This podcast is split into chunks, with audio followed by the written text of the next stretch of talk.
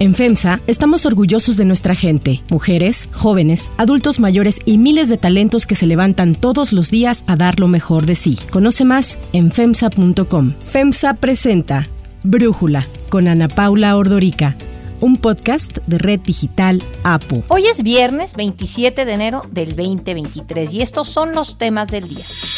Un avance para las víctimas de agresión sexual. Se revierte la prisión domiciliaria para el agresor de la saxofonista María Elena Ríos, a quien Juan Antonio Vera Carrizal atacó aventándole ácido.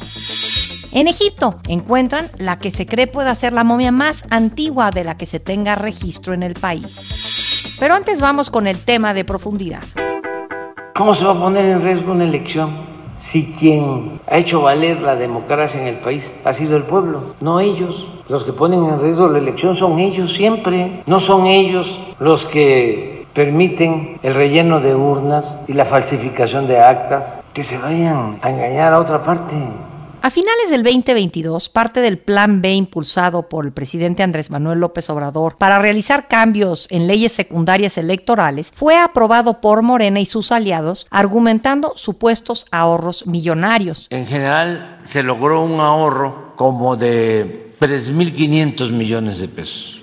Algo es algo. Ante ello, el INE inició diálogos para informar los efectos que tendrá la reforma en las próximas elecciones del 2024. Así lo dio a conocer Lorenzo Córdoba, el consejero presidente del INE. Las consejeras y consejeros del INE hemos iniciado una serie de reuniones regionales con la estructura del Instituto Nacional Electoral con el fin de intercambiar ideas e información sobre los probables impactos que tendrán en la organización de las elecciones y en el funcionamiento del INE los cambios propuestos en las reformas legislativas recientemente aprobadas aprobadas por el Congreso de la Unión. El informe sobre el impacto que tendrá la reforma electoral en la democracia de México se dio a conocer el miércoles. La reforma afecta gravemente las posibilidades del ejercicio del voto ciudadano en condiciones de libertad y equidad con regularidad y certeza. Es decir, impacta en la recreación misma de nuestra democracia, tal como se ha construido colectivamente a lo largo de tres décadas por varias generaciones de mexicanas y mexicanos. Algunos de los efectos del Plan B sería el retraso en el cómputo de votos, se pondría en riesgo la organización de elecciones y se promovería la ausencia de funcionarios de casillas. Por ejemplo, actualmente existen cinco vocales en cada una de las 300 juntas distritales. Cada uno realiza diferentes funciones. Con la reforma se quedará un solo vocal que tendrá que hacer todas las tareas de cinco personas. Se reduciría el tiempo para la capacitación de los funcionarios. Incluso podría haber un riesgo de anular una elección si es que no se instala el 20% de las casillas de un distrito. Otra de las implicaciones es que exista un solo vocal operativo responsable de la actualización y depuración del padrón electoral y la lista nominal de electores. Además, los módulos en donde se emiten las credenciales para la población adulta se instalarán en inmuebles de dominio público como escuelas o centros de salud y los datos de las personas estarían en lugares propiedad del gobierno. Los resultados electorales también tendrían cambios. Habría una sola acta por elección. Los cómputos distritales empezarían el mismo día de los comicios y al no eliminar el PREP existirían dos sistemas simultáneos de resultados, lo que pues no se ve por dónde reduce costos en el proceso. Además, elimina la facultad de los capacitadores asistentes electorales de apoyar a los funcionarios de casilla en el traslado de paquetes electorales. Esto incrementaría las impugnaciones. Teniendo una sola acta, el proceso sería más complejo. Reduciría la disponibilidad de la ciudadanía para participar y no habría trabajadores suficientes para los conteos rápidos y el PREP. Por estas y más afectaciones es que el INE continúa pronunciándose en contra de la reforma. Lorenzo Córdoba habló ayer al respecto. Estamos frente a una norma que está tan mal hecha, tan irresponsablemente hecha,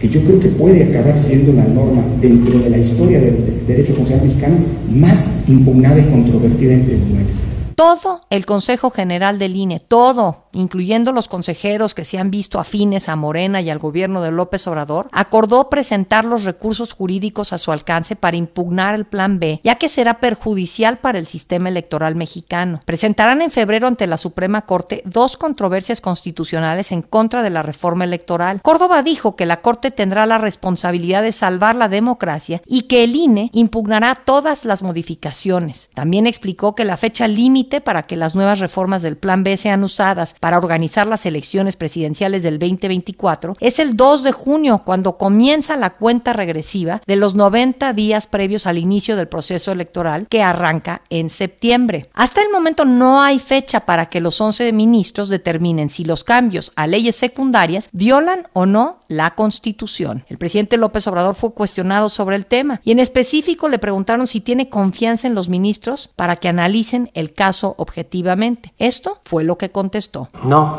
no.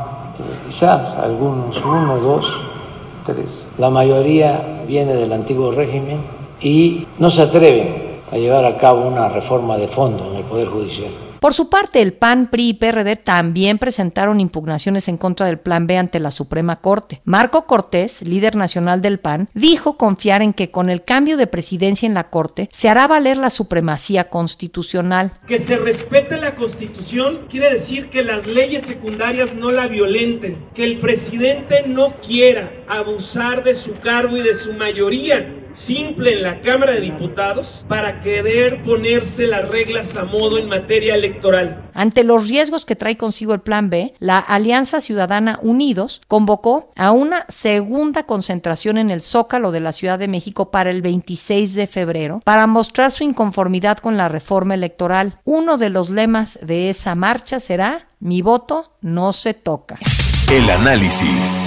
Para profundizar más en el tema, le agradezco a Federico Berrueto, analista político, platicar con nosotros. Federico, pase lo que pase, de alguna forma ya regresó la incertidumbre electoral que teníamos pues antes de que tuviéramos INE, ¿no? Bueno, mira, el primero, la incertidumbre electoral siempre existe en términos del resultado, del desenlace de la elección. Ahora de lo que estamos hablando es otro tipo de incertidumbre que es mucho más grave, mucho más seria. ¿Por qué? Porque de lo que estamos hablando es de la red reglas del juego y sobre todo de los cambios que generan incertidumbre. ¿Por qué? Porque al disminuir o al afectar al INE en muchas de sus tareas, lo que estamos viendo es que tendremos un árbitro disminuido, un árbitro débil. Y me atrevo a decir que en esa circunstancia, cuando no tenemos quien conduzca la competencia por el poder, lo que vamos a tener es el imperio de la ley de la selva. ¿Qué quiere decir esto? El más fuerte, el más decidido a violar la ley. Y como tal, bueno, siempre quien está en el poder, quien está en el gobierno, tiene muchos mayores recursos. ¿Por qué? Primero, porque tiene la fuerza pública a disposición. Segundo, porque su posición en el poder le da mayor capacidad para disponer de recursos que en el ámbito electoral serían no nada más ilegales, sino constitutivos de delito. También quien tiene poder tiene capacidad de mayor persuasión a los factores que inciden en las campañas, esencialmente medios de comunicación y financiadores, de manera tal que un árbitro disminuido lo que tendríamos es regresar a los peores tiempos de la política nacional, donde finalmente no era el sufragio libre de los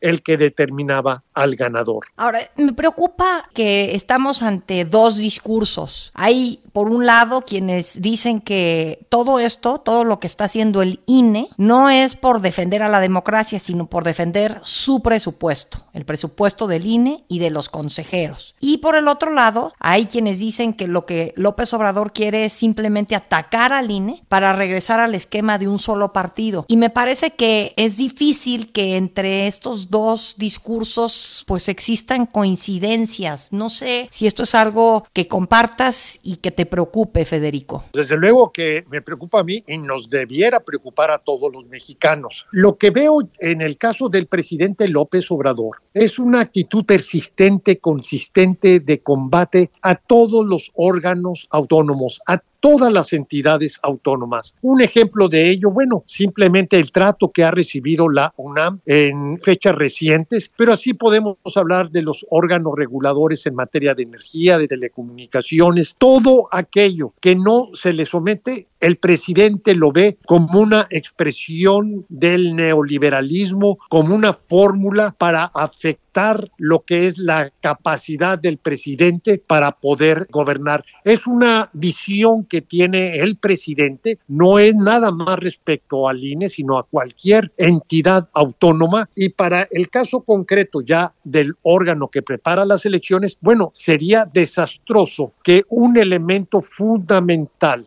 de la credibilidad de las elecciones y sus resultados sea precisamente el que se abandone el código de imparcialidad. Que debo decir aquí lo siguiente, este código de imparcialidad no nada más es sobre el INE y también del Tribunal Electoral, no nada más sobre los órganos electorales. Los gobiernos están sometidos a un código de imparcialidad. Los gobiernos no son parte de la contienda por el voto lamentablemente el presidente pues se ha asumido en campaña prácticamente desde que inició su gobierno, de manera tal que ya es irrelevante preguntarnos o cuestionarnos sobre cuál es la voluntad del presidente en términos de disminuir al INE. Si es para eternizar al partido eh, dominante o si es un ejercicio genuino de transformar a las instituciones electorales. El hecho es que la afectación que se le hace al INE es brutal, que fue una afectación unilateral, es decir, no fue acordada con ninguna otra fuerza política a manera de que tuviera pues un planteamiento de decir los jugadores están avalando las nuevas reglas del juego, pero sobre todo que es de sentido común. Si vas a transformar a una institución, consulta a esa institución sobre la mejor manera de hacerlo y no lo impongas desde el cubículo de alguien pues que a lo mejor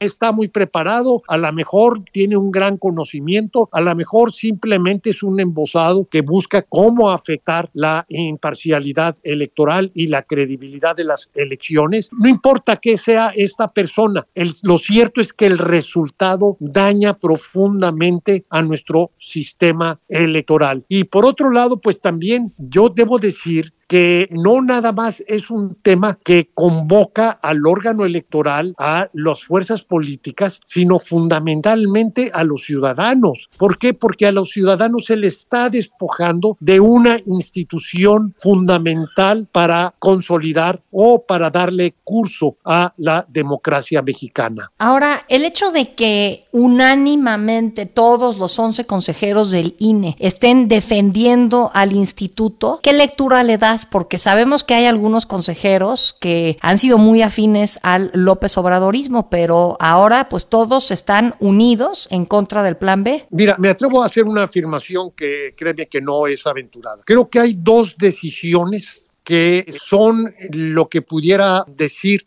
la traición más evidente, más explícita de este proyecto político, ya no solamente digo a la democracia o a la transición democrática o al proyecto democrático, no, yo diría que es la traición a la izquierda. Y uno de ellos es la militarización de la vida pública que va a contrapelo del posicionamiento de la, histórico de la izquierda y por otro lado en lo que es el ataque a las instituciones que han dado cauce a la democracia mexicana. Estos dos aspectos del gobierno son los que generan ruptura al interior de la izquierda mexicana. El problema que tenemos ahora es que hay una suerte de sometimiento. Son muy pocas las voces dentro de la izquierda o de la coalición gobernante que le dicen al presidente, presidente, así no, presidente, en eso no. De tal manera que entidades como el INE, que puede tener una representación de consejeros con distintas afinidades o persuasiones políticas, incluyendo algunas que son pues afines, no de sometimiento, quiero pensar, afines a lo que es eh, el proyecto político en curso, y estas personas, dicen, presidente. Así no. Esto no es admisible porque nada tiene que ver con austeridad, nada tiene que ver con mejorar al sistema electoral. Esto significa una afectación básica y por lo mismo debemos mandatar a nuestras áreas ejecutivas del INE a que interpongan los recursos para poder revertir una reforma que hace un daño profundo al sistema democrático mexicano. Federico Berrueto, muchísimas gracias por platicar con nosotros y darnos tu análisis. Muchísimas gracias.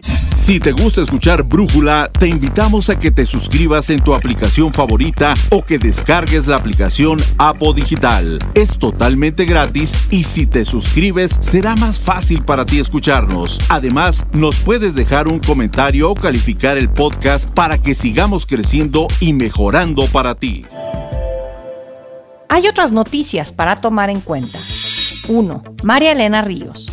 El 24 de enero, la juez de control de circuito judicial Marta Santiago Sánchez notificó, ya notificó al director del penal que al no existir las condiciones para realizar el traslado y la vigilancia de Juan Antonio, él deberá seguir cumpliendo con la prisión preventiva en el penal varonil de Tanibet en Oaxaca. Así fue como la secretaria de Seguridad, Rosa Isela Rodríguez, confirmó que el exdiputado del PRI en Oaxaca, Juan Antonio Vera Carrizal, continuará en prisión por el ataque con ácido que ordenó en contra de María Elena Ríos. Vera se encuentra en prisión preventiva desde abril del 2020 por el delito de tentativa de feminicidio en contra de la saxofonista, quien fue agredida con ácido sulfúrico por instrucciones del exdiputado en septiembre del 2019. Sin embargo, esta semana el caso tomó otro camino. Un juez concedió al exdiputado un cambio de medida cautelar que le permitiría salir de prisión y seguir el proceso en arresto domiciliario. Su defensa alegó su delicado estado de salud que requería un tipo de atención médica que solo puede recibir en casa. Marielena Ríos levantó la voz y pidió a las autoridades no permitir que su agresor saliera de prisión. Si lo liberan, me mata, dijo la saxofonista al enterarse de la decisión del juez. Ante la polémica que se generó y la reacción de colectivos de mujeres, el gobernador de Oaxaca, Salomón Jara, se pronunció señalando que Juan Antonio Vera debía permanecer tras las rejas. El caso también llegó a Palacio Nacional con el presidente López Obrador, quien ordenó a la secretaria de Seguridad dar seguimiento al tema. Por ello, una jueza del Estado apeló el fallo que liberaba al presunto autor intelectual de la agresión y logró revertir el cambio de medida. La Fiscalía General de la República anunció esta semana que intervendrá en la investigación con todos los elementos técnicos, periciales y policiales para ayudar a la Fiscalía de Oaxaca. Para Brújula, María Elena Ríos hace un llamado de ayuda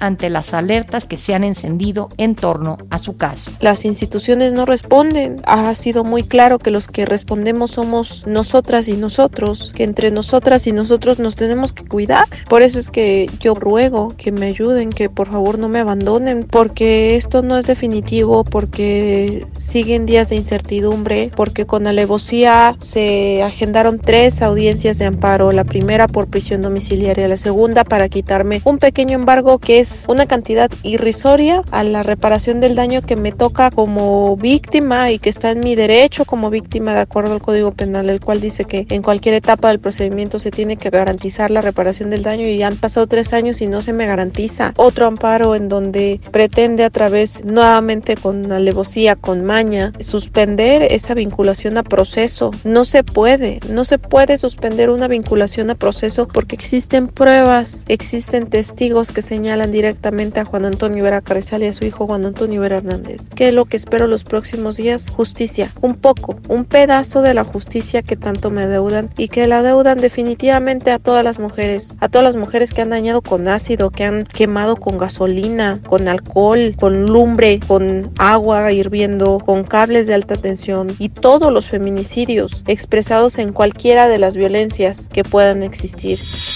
2 hallazgos egipcios. Un equipo de excavación en Egipto dio a conocer el hallazgo de un sarcófago intacto que contiene una momia recubierta de oro en un pozo de 15 metros de profundidad en la zona de la necrópolis de Saqqara, conocida por la famosa pirámide del faraón Sócer. El Ministerio de Turismo y Antigüedades egipcio indicó que se trata de un gran sarcófago rectangular de piedra caliza perteneciente a un hombre llamado Heka Shepes. La momia podría tener más de 4.000 años y es considerada la más antigua y completa descubierta hasta ahora en el país. La necrópolis de Saqqara, situada al sur del Cairo, a poco más de 15 kilómetros de las famosas pirámides de Giza, es considerada patrimonio mundial por la UNESCO. Pese al valor que representa este descubrimiento y que llega después de varios anuncios de otros hallazgos en la región, expertos han señalado que estos podrían deberse a una motivación más política y económica que científica. Y es que Egipto, con 104 millones de habitantes, sufre una grave crisis económica y el sector turístico es uno de los principales motores de su economía. Para cerrar el episodio de hoy, los voy a dejar con música de John Mayer.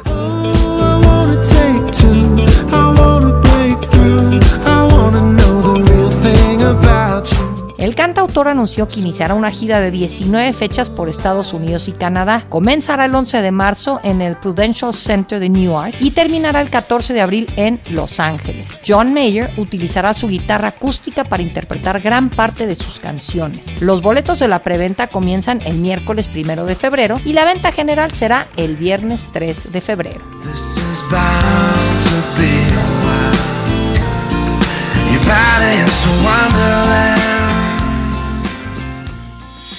Yo soy Ana Paula Ordorica Brújula, lo produce Batseba Faitelson. En la redacción, Airam Narváez. En la coordinación y redacción, Christopher Chimán. Y en la edición, Cristian Soriano. Los esperamos el lunes con la información más importante del día que pasen. Un muy buen fin de semana.